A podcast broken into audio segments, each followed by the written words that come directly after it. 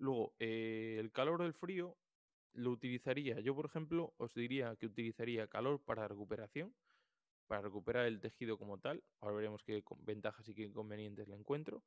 Eh, y luego utilizaría, eh, en muchas ocasiones me gusta bastante utilizar contrastes, trabajo de contrastes de frío-calor, depende el, modo, el modo de aplicación que quieras utilizar. Y luego utilizaría el frío para procesos agudos o traumáticos, en este caso. ¿no?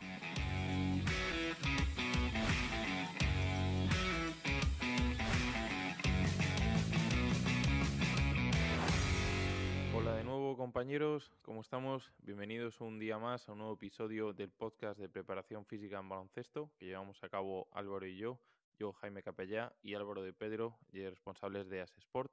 Hoy estaré yo con vosotros, Jaime, estaré hoy desde el punto de vista de, de fisioterapeuta y de preparador físico en activo, trabajando actualmente en China a día de hoy, ¿vale? Entonces trataré de daros una visión combinada desde el punto de vista del fisio y desde el punto de vista del preparador físico, que creo que puede ser interesante para varios de los temas que vamos a tocar, tanto por lo que es tratamiento de lesiones, para recuperación de lesiones, para prevención, etcétera. Entonces, pues vamos allá por una de las, de las secciones que más nos gustan desarrollar, en mi caso por lo menos, eh, y que realmente creo que nutre y creo que es algo que puede ayudar realmente en vuestro día a día, sobre todo porque estáis involucrados al 100% y directamente en la, en la creación y en la consecución de estos objetivos que, queremos en este podcast, ¿vale? Entonces, eh, estáis enviando preguntas cada semana y hoy hemos seleccionado tres de ellas. En primer lugar, eh, aparte de dar las gracias por estar ahí, quiero invitaros y animaros a que nos sigáis enviando vuestras preguntas y vuestras dudas que os vayan surgiendo a raíz de vuestra práctica diaria. Los podéis eh, enviar a info.sport.com o directamente un mensaje en, cualquiera de nuestras redes sociales, ¿vale? Entonces trataremos de poner esa pregunta en la lista de espera que tenemos y ahí seleccionaremos cada semana unas para ir grabando el podcast y daros respuesta lo antes posible. Bien, pues hoy vamos a responder eh, la primera pregunta de Víctor Mena, que nos la envía desde Mérida, que nos dice, ¿cuánto tiempo y cuántos días a la semana hay que dedicar para preparar correctamente a nuestros deportistas? Obviamente, eh, esto, como siempre contesto yo, eh, depende del contexto, ¿vale? yo como buen gallego te voy a decir que depende ni, sube ni baja, ¿no? Eh, entonces, pues eh, creo que es una pregunta muy amplia. Obviamente, lo que he dicho, eh, debemos referirnos al contexto. Creo que podemos comenzar hablando de, en qué contexto de formación nos encontramos. Si es una formación, por ejemplo, un contexto de formación donde tengamos deportistas jóvenes que no se encuentre un club de, alto rendimiento, donde realmente puedan llegar a, entrenar con el primer equipo en alguna ocasión, etcétera, como sería un junior del Real Madrid o de Basconia cualquier equipo de Obradoiro, etcétera, de bueno, cualquier equipo que tenga una cantera pues que esté trabajando para sacar jugadores al primer equipo, eh, entonces ahí cambia el perfil, por ejemplo, ¿no? Entonces, ¿cuántos días podría hacer con el primer equipo? ¿Cuántos, cuántos días podría hacer con su propio equipo? ¿Compite Campeonato de España? ¿Compite Selección Española? Etcétera. Bueno, ahí sería un perfil de jugadores diferente a un, jugador que realmente eso esté, que esté comenzando en el deporte o que sea de un nivel inferior, ¿no? Entonces, bueno, eh, luego avanzaríamos lo que es el deporte semiprofesional, que creo que en España ahora mismo la situación no es, no es la mejor en este sentido por los salarios que se pagan. Entonces ahí sí que hay que ser un poco crítico. Eh, pero bueno, eh, muchos jugadores tienen que trabajar, tienen sus respectivos trabajos que complementan después con un pequeño salario, una pequeña ayuda de, su, su, su, participación en cualquier equipo en competiciones de la Federación Española. ¿no? Entonces, bueno, eh, obviamente cambia los casos y cada uno puede ser profesional o, o, no profesional. No, no, solo depende del salario, obviamente hay muchos jugadores que cobran mucho dinero y no, no pueden ser llamados tan profesionales como otros que cobran menos y son profesionales por el, por el comportamiento y por la dedicación que, que tienen con su, con su equipo. Entonces, bueno, volviendo un poco al tema, eh, luego también tendremos jugadores como que se, requieren un trabajo individual, sobre todo el off-season, cuando acaba la pretemporada, pues es un perfil de jugador donde eh, tenemos mayor disponibilidad, ¿no es, un jugador donde nos ha, por ejemplo, contratado para trabajar con él eh, dos meses en verano, ¿vale? Pues entonces este jugador eh, está preparado para trabajar a todo lo que nosotros le echemos, todo lo que le demos lo va a aceptar, ¿no? Dentro de unos, de unos, de unos márgenes adecuados. Entonces ahí sí que, sí que tenemos que hablar con él y decirle, mira, vamos a trabajar cinco días a la semana. Vale, ¿lo aceptas? Puedes, perfecto. Vale, ¿cuántas sesiones hacemos? X sesiones. En un contexto como con el que hablábamos eh, al comienzo, donde solo nos refiramos a jugadores que están en etapa de formación, que tienen colegio por las mañanas, por lo tanto no podemos hacer sesiones de fuerza por las mañanas, salvo casos específicos, eh, pues sí que nos podemos plantear a lo mejor trabajar entre dos y tres sesiones semanales. Por ejemplo, para mí sería una, una exigencia mínima para poder conseguir que, que, mi trabajo tenga los resultados esperados. ¿Vale? Si no, creo que, creo que con menos de dos sesiones es muy complicado. Ya con tres me parecen pocas para poder desarrollar a jugadores, sobre todo jugadores que están en etapa de formación, donde requiere mucho tiempo al principio ¿vale? Para luego poder ver esos resultados, porque vas a invertir mucho tiempo en desarrollo de técnica de, ejercicios, en realmente enseñar hábitos, eh, tratar de instaurar hábitos en esos jugadores, que pues cuando sean mayores y estés en un equipo profesional y te vengan jugadores de cantera, ya vengan con unos hábitos instaurados, ya vengan sabiendo hacer un peso muerto, ya vengan eh, sabiendo trabajar con, cargas pesadas o semi, semipesadas no tengas que detenerte mucho de esto. Pues por eso creo que es importante en etapas de formación invertir mucho tiempo en, cuidar a los deportistas en este sentido, en enseñarles y, y, que aprendan a manejar cargas pesadas, por ejemplo. Vale, luego un perfil semiprofesional o profesional. Yo ahí sí que me adaptaría mucho al calendario, depende como eso de los números de partidos, etcétera, que ahora hablaremos un poquito más de la congestión de partidos, cuál sea el calendario, en qué etapa de la pretemporada nos encontremos.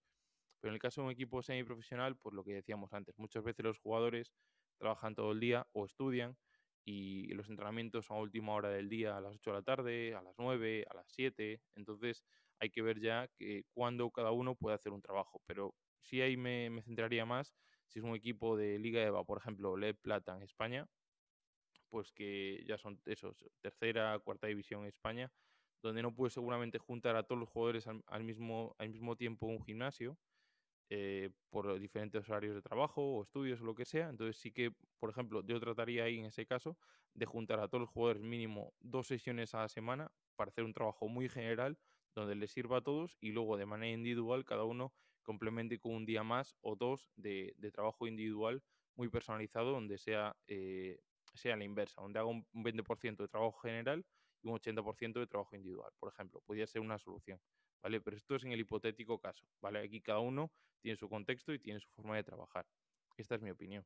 Y luego, en el trabajo donde sería un equipo profesional, donde eh, realmente pues, todos los jugadores están a tu disposición y están a disposición del equipo, donde tú tienes la capacidad para alterar sus horarios de trabajo, porque realmente tú como preparador físico vas a poder decir en conjunción con el entrenador, pues este día entrenamos por la mañana y hacemos sesión de fuerza.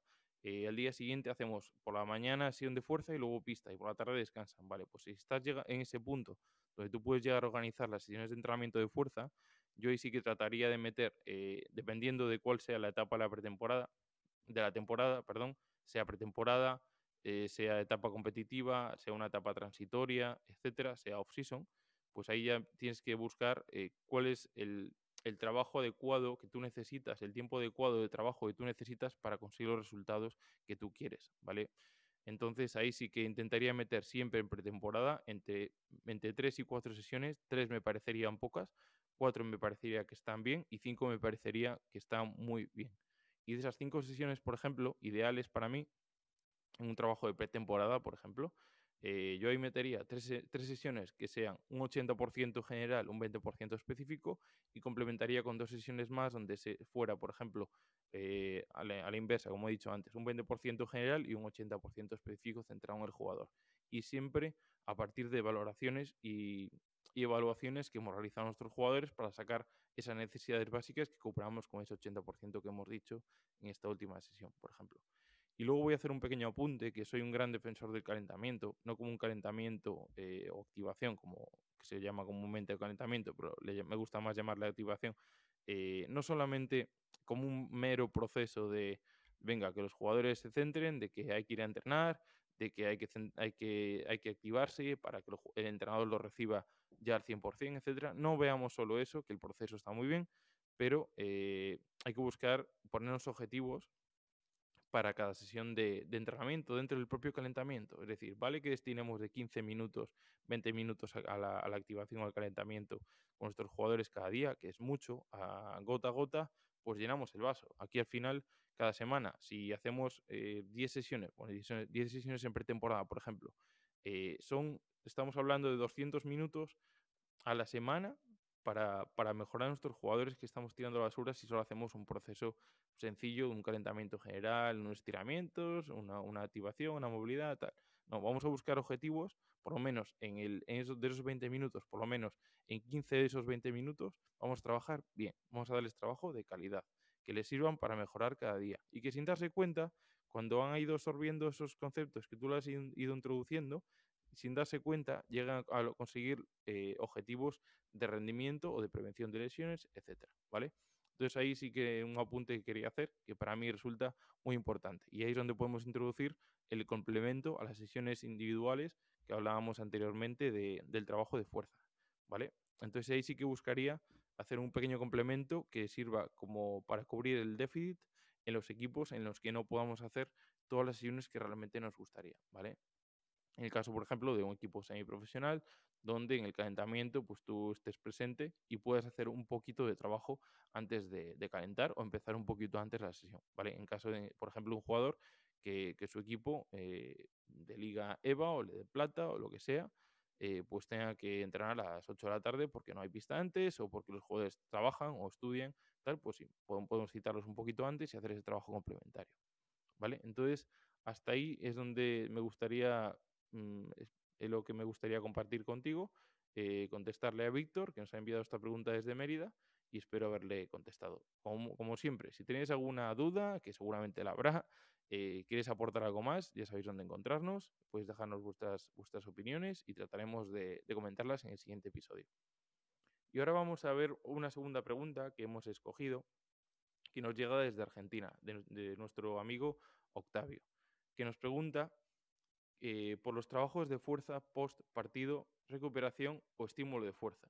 Bien, en este caso tendríamos que preguntarnos cuándo es el siguiente partido, ¿no? ¿Cuál es el siguiente día de partido? En mi opinión, debemos por lo menos respetar esas 48 horas de unas 48 horas de recuperación, donde el jugador que ha jugado ha disputado muchos minutos, ha tenido una alta participación. Antes de 48 horas, esos, esos niveles de fatiga vamos a tener que centrarnos mucho más en recuperar que realmente buscar un perfeccionamiento y una potenciación del rendimiento. Si podemos buscar ambos, estupendo, pero tenemos que buscar primero en proteger al jugador, en mi opinión, ¿vale? No, hay, no, no sirve nada potenciar a un jugador que está lesionado ahora mismo, ¿no? Debemos centrarnos, para mí, uno de los puntos más importantes de nuestra profesión es buscar el, el tema preventivo, a través del control de la carga, de la estrategia de recuperación, etcétera. Y luego, pues no me fijaría, por ejemplo, en la distribución de los minutos de juego y la percepción de dolor muscular post partido de ese jugador. Podemos preguntarle al jugador, yo lo suelo hacer con mis deportistas y creo que es algo que no cuesta mucho hacerlo, es barato, ¿vale? Solamente hay que preguntar, eh, que es preguntarles por lo que sería realmente una percepción subjetiva del esfuerzo, pero aplicada al dolor muscular o a la sensación muscular de fatiga, ¿vale? Por ejemplo, cuando acaba el partido le puedes preguntar a un jugador, oye, ¿cómo te sientes a nivel de dolor muscular? Cómo te encuentres de, fatiga muscular. Te dicen, mira, pues ahora mismo eh, acabo de terminar el partido, he jugado 30 minutos, que ya es mucho, eh, o 20 minutos, y tengo, te digo un 9, por ejemplo. Tú dices, oh, vale, vale, un 9, y apuntas. Eh, ¿Dónde? Pues mira, en el, en el isquiotibial de la pierna izquierda. Si te dice bien, o te dice la pierna izquierda, o un gemelo, o etcétera, ¿vale? Lo que sea. Entonces, esa es información que debemos ir recabando. Y luego, atender a la distribución de los minutos de juego. Con esto me refiero no solo a cuántos minutos ha jugado en ese partido, eh, sino, por ejemplo, podemos llevar una media de los, de, la, de los últimos cinco partidos, si han sido un partido semanal, por ejemplo, o tres partidos, o dos partidos, dos últimos partidos de hace dos semanas, eh, cuántos minutos ha jugado de media, y en ese último partido, eh, cuánto ha superado la media o cuánto o en qué porcentaje, en qué medida ha estado por debajo de la media. Entonces ahí nos puede dar una información de ese jugador si puede tener unos niveles de fatiga alto o no, o puede estar en, un, un, estado de entrenamiento donde eso ya no le suponga una carga tan alta y la percepción del esfuerzo sea menor, o la percepción del dolor muscular también sea menor. Entonces sí que nos podemos focalizar en darle un trabajo más de estímulo de fuerza eh, que de recuperación, o podemos hacer ambos. Entonces aquí muchas veces yo me referiría al concepto de ecualizador, que siempre hablamos Álvaro y yo, que lo explica siempre Álvaro muy bien, eh, donde pones más o pones menos, quitas o pones en función del estado del jugador. Yo te diría que aquí, pues coges el ecualizador, lo mueves un poco para arriba para darle recuperación, o para abajo para darle potenciación muscular, o para, para, para darle un estímulo de fuerza. Entonces, el punto medio sería el punto en el que un jugador pues eh, ha jugado minutos, 25 eh, minutos, por ejemplo, y su media de los últimos tres partidos, las últimas tres semanas, jugando un partido semanal, eh, está más o menos por ahí, está un minuto arriba, un minuto abajo, puede ser un 5% más o un, vale, un 10%, dos, tres minutos más. Me parece que está a un punto donde puede recuperar bien, no es tan necesario hacer estrategias únicamente de recuperación y sí permite o acepta un trabajo de fuerza, de potenciación muscular. Yo, por experiencia propia, eh, a mi día de hoy, aquí en China, trabajando eh, con jugadores ah, que juegan muchos minutos, en los que me estoy, voy a centrarme ahora para, para, poner este ejemplo, en un jugador americano, por ejemplo, en nuestro equipo, que suele ser la referencia del equipo, que está en pista muchos minutos, solo puede haber un americano en pista, nosotros en nuestro equipo tenemos dos, uno de ellos, que es un escolta, un base escolta, juega en torno a 40-43 minutos por partido. ¿Vale? En partidos de 48 minutos. Aquí en mi liga los jugamos eh, cuartos de 12 minutos, estilo NBA, aunque el baloncesto FIBA es un, poco, un caso un poco especial. Entonces este jugador que ha jugado 43 eh, minutos y su media arrastrada eh, de las últimas tres semanas, donde hemos jugado dos partidos, perdón, un partido cada dos días, y está jugando 35, 40 minutos, yo tengo que centrarme en, vamos a ver, ¿cómo te encuentras? Lo primero, hablar con el deportista. ¿Cómo te sientes? ¿Cuál ha sido el esfuerzo? No, me siento bien, eh, no me siento muy cansado. Vale, a lo mejor ese juego ya ha llegado a un punto de entrenamiento donde él no, siente tanto la fatiga o el cansancio como para que no le permita no desarrollar una sesión de pesas, de, fuerza, un estímulo de fuerza, justo después de terminar el partido, ¿vale? Que es donde nos gusta trabajar. Entonces yo en ese caso, si el jugador me dice que adelante, eh, que él se siente incluso con algo de energía todavía para levantar eh, pesado. Pues vale, por, por mí no me metería tampoco en cargas muy pesadas, pero sí me metería en cargas eh, más, más, orientadas a más cargas submáximas, orientadas a trabajo de hipertrofia, que me den esa ventana de trabajo donde, donde no, me, no me suponga una fatiga excesiva para el día siguiente, pero sí nos permitan seguir construyendo el rendimiento del jugador y hacer un jugador mejor cada día. ¿Vale? Entonces, eh, sí me centraría en darles estímulo de fuerza. Si el jugador me dice que los parámetros que hemos comentado, tanto de dolor post, post ejercicio dolor post partido, dolor muscular, son bajos, la fatiga no es muy alta y su percepción es buena y quiere trabajar, pues genial. Si los minutos que, ha, sido, que ha ido jugando encima están por debajo de la media que, viene arrastrando los últimos partidos, pues más razón aún. Entonces yo me centraría en darle un estímulo muscular. Y en recuperación le diría, pues por ejemplo, si quiere trabajar eh, por su cuenta en su habitación con un eh, foam roller, un roller de espuma y hacer de liberación miofascial, etcétera, que nunca viene de más, pues bueno, eh, pues, pues me parece correcto, ¿vale? No, ahí no voy a decirle nada. Luego hablaremos más adelante si le pondría hielo o no, si aplicaría frío o aplicaría calor, etcétera. Bueno, sería otro tema que comentaremos en la siguiente pregunta. Entonces, bueno, aquí es, eh, como ves, es un tema muy, muy complejo y creo que no es sencillo de contestar una palabra, pero creo que me gustaría cómo siente el deportista justo después del partido y si nos da esa oportunidad de trabajar, ¿vale? Y luego eh, me ajustaría a cuánto es el siguiente partido, ¿vale? Y cómo es el día de descanso, el día siguiente o los dos días siguientes. En mi caso, como hemos dicho, muchas veces me encuentro con que es, eh, es eh, en cuanto a la clasificación que utilizo yo para, organizar los microciclos, los microciclos de semana en semana, yo me organizo en MD más 1, MD menos 1, MD más 2, MD menos 2, etcétera, lo que sea. Cada uno tiene su nomenclatura por ejemplo, mis partidos aquí en China han sido MD más 1, MD menos 1. Quiere decir que el día siguiente a jugar es el día previo a jugar otro partido. Entonces, al principio era, pues, ¿cómo manejo esto?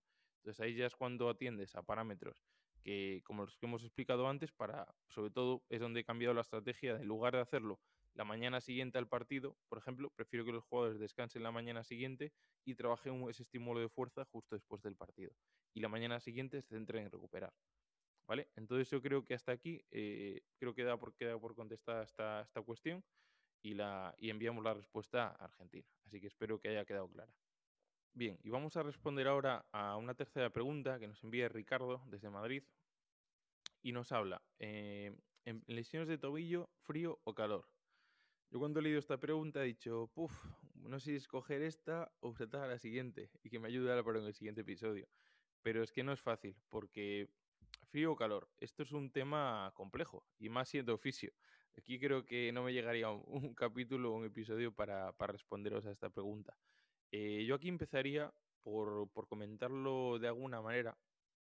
Eh, si es una lesión aguda o una lesión crónica, por ejemplo. ¿no? En caso de que sea una lesión de tobillo eh, que acaba de suceder, pues estabas en el partido, eres entrenador eh, o eres preparador físico eh, y, tu jugador acaba de pisar a otro y se acaba de ir el tobillo, se le acaba de doblar el tobillo, pues obviamente es una lesión aguda donde sí veo adecuado aplicar hielo. Vale, comentaremos más adelante por qué sí, por qué no, pues las ventajas y las desventajas de cada, de cada una de las aplicaciones de frío o de calor. Bien, entonces, hablando un poco, para dar un poco de contexto a esto, una base, entendemos por lesión aguda, en mi caso entendemos por lesión aguda, eh, esa lesión que acaba de suceder o que tiene una duración menor a 48 72 horas, por ejemplo, ¿no? Cuando algo acaba de ocurrir o todavía nos encontramos en fase inflamatoria o en fase donde el, jugador o el paciente o lo que sea, en nuestro caso nuestros jugadores, esté todavía convaleciente o tenga cierto dolor, tenga inflamación, tenga etcétera, ¿vale? Eh, y luego una lesión crónica nos orientaría más a una temporalidad de dos, tres meses. Yo me aquí hablaría más, no tanto una lesión, mm, porque podemos decir dos, tres meses, claro, es que un cruzado anterior es una lesión crónica. Bueno, es una recuperación. Eh, la lesión ya la ha tenido cuando se ha, se ha roto el ligamento cruzado anterior o el menisco, o etcétera. Lesiones de larga duración, pues ya estamos hablando de 2, 3, 4, 5, 6, 7, 8, 9, 10 meses, ya no estamos considerando una lesión crónica, que realmente sí podría serlo, ¿no? Por la, todas las adaptaciones que hay que volver a, conseguir en el jugador, por todo lo que se ha alterado en el deportista, etcétera. De alguna manera, sí, sí, vale, sí puede ser una lesión crónica. Pero hablamos de, yo en este caso me voy a referir para aplicación de frío calor, lesiones de tipo crónico, donde son algo que se enquista, es decir, algo que, una lesión rebelde, ¿vale? Para que me entendáis. Pues, por ejemplo, una tendinopatía rebelde, una tendinopatía rotuliana, por ejemplo, cuadricipital, donde nos dé problemas. Que parezca que, bueno, ya estaba mejor, pero me ha vuelto. Eh, a mí me ha pasado personalmente en, la rodilla izquierda, por ejemplo, de jugar a baloncesto, pues en la rodilla izquierda lo utilizamos más, el miembro inferior izquierdo lo utilizamos más para, saltar los diestros, pues mm, con cierta frecuencia tenía molestia en, la, el tendón rotuliano. Entonces, parecía que me iba bien y de repente, pues eh, no se me iba, no se me iba, no se me iba, bueno, ya me pasará y iban dos meses y no se me pasaba. Bueno, pues es una lesión que, os diría de tipo crónico, porque es una lesión rebelde y queda, queda la lata. ¿Vale? Podríamos hablar también de fasciopatías plantares, eh, bueno, fascitis plantar, eh, que son lesiones que son muy puñeteras, que dan bastante guerra y ahí sí me orientaría más a lo que sería una lesión crónica, ¿vale? Luego, eh, el calor o el frío lo utilizaría, yo por ejemplo os diría que utilizaría calor para recuperación, para recuperar el tejido como tal. Ahora veremos qué ventajas y qué inconvenientes le encuentro. Eh, y luego utilizaría, eh, en muchas ocasiones me gusta bastante utilizar eh, contrastes, trabajo de contrastes de frío-calor, depende el, modo, el modo de aplicación que quieras utilizar. Y luego utilizaría el frío para procesos agudos o traumáticos, en este caso. ¿no? hablando del frío, pues ¿qué ventajas encuentro yo al frío? creo que es lo más barato y fácil de conseguir. un pabellón que te pueda ocurrir, un polideportivo, que te pueda ocurrir cualquier tipo de lesión, es raro no encontrar un hielo, una bolsa de hielo, aunque sea en el bar, ¿vale? Entonces ahí es la, digamos, la, el recurso más fácil y más barato que puedes conseguir en el momento. Y que da, por supuesto, un resultado inmediato o casi inmediato.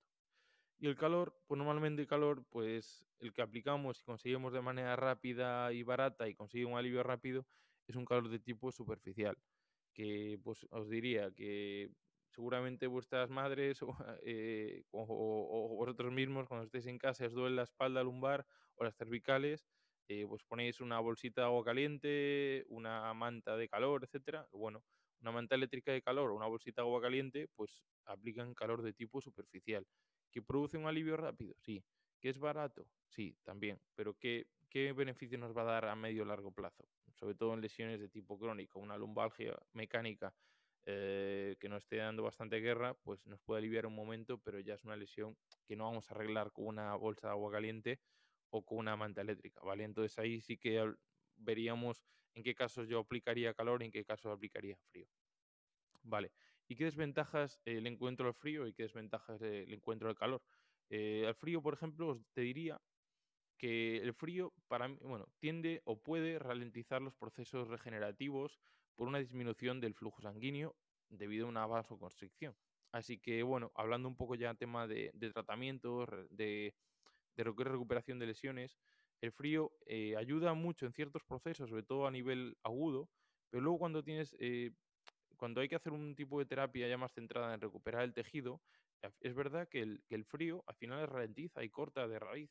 Eh, corta todo ese aporte que realmente nosotros queremos conseguir, porque hablando un poco es el tema de fisio, para cuando yo trato una lesión de tipo crónico, eh, que ya lleva, ya está establecida y es puñetera, como hemos dicho en los ejemplos anteriores, a mí lo que me interesa, la estrategia más, más efectiva es reagudizarla. Una lesión crónica hay que reagudizarla para recuperarla. Es decir, eh, me está dando problemas, no presenta inflamación, no presenta enrojecimiento, no presenta eh, un dolor excesivo, pero es puñetera y está ahí, no se quiere ir, pues yo tengo que como fisioterapeuta debo reagudizarla con diferentes técnicas, diferentes terapias, y el frío realmente me está, está en contraposición con esa, con esa intención, con esa estrategia que yo tengo. Entonces lo que me interesa es precisamente lo contrario, reagudizarla. Y yo lo que quiero es, es, si yo produzco una irritación con mis manos o con otro tipo de instrumentos, con agujas, eh, utilizando la punción seca, o, uno el que utilice otro tipo de estrategias, o, los ganchos, la, fibrólisis diacutánea, etcétera, pues eh, si tú produces una irritación para reagudizar ese tejido, esa lesión, y le ponemos frío, estamos cortando esa, ese aporte sanguíneo que realmente es lo que, lo que nos va a hacer que se inflame ese tejido, ¿vale? Yo quiero que se inflame de manera controlada ese tejido para recuperarlo. Entonces ahí es cuando el frío, pues para mí es contraproducente en ese momento, ¿vale? Eh, entonces, bueno, estamos reagudizando un proceso crónico de manera controlada. Entonces, para mí, esa es la manera, la estrategia que yo utilizo para recuperar lesiones crónicas en mis deportistas. Entonces, bueno, eh, esto es mi opinión personal, es mía y el momento es la única que tengo. Y bueno, creo que es eh, fruto de, de, mi trabajo de todos estos años, ya son unos cuantos trabajando con deportistas, tanto de físico como preparador físico. Y os diría que, como a modo resumen, que utilizaras en procesos agudos eh, el frío y en procesos crónicos el calor, ¿vale? Y trataréis de evitar de hacer lo contrario. En procesos agudos, no utilizar calor porque vais a producir un momento de la, inflamación del proceso inflamatorio excesivo. Y luego que utilizaréis, eh, que no utilizaréis en procesos crónicos el frío para no, para no retrasar o para no inhibir esas adaptaciones que os interese conseguir para, para recuperar al jugador. Y yo sí, como apunte, os diría que me gusta utilizar ambos en caso de que, de que queramos hacer, por ejemplo, baños de contrastes donde tengamos una lesión de tipo agudo o queramos centrarnos en la recuperación de una zona específica donde podemos combinar ambas. Por ejemplo, un, podemos coger dos cubos, uno con agua con hielo, no excesivamente fría, pero sí fría, eh, en torno a 10 o 12 grados estaría perfecto. Y luego una, un, un, cubo con agua caliente donde podamos introducir el tobillo un minuto en uno, un minuto en otro, un minuto en uno, un minuto en otro. Y así durante 10 minutos y podemos trabajar, hacer trabajar el mecanismo de bombeo donde realmente nos interese pues que el, los vasos sanguíneos se cierren y se abran para producir un efecto bombeo y que la sangre se mueva. Entonces ahí sí nos ayudaría tanto en procesos eh, crónicos como para recuperación de, después de un esfuerzo. Entonces sí que es una estrategia que de vez en cuando me gusta utilizar y no viene de más tenerla en la caja de herramientas. ¿Vale? Entonces, bueno, eh, creo que hasta aquí queda respondida esta pregunta. Eh, gracias por, estar un, día más en el capítulo, eh, en el podcast de preparación física en baloncesto. Y os recuerdo de nuevo que podéis enviar vuestras preguntas a info.sport.com y estaremos encantados de darles respuesta y seguir creciendo en, en nuestra profesión. Así que muchas gracias a todos por estar ahí.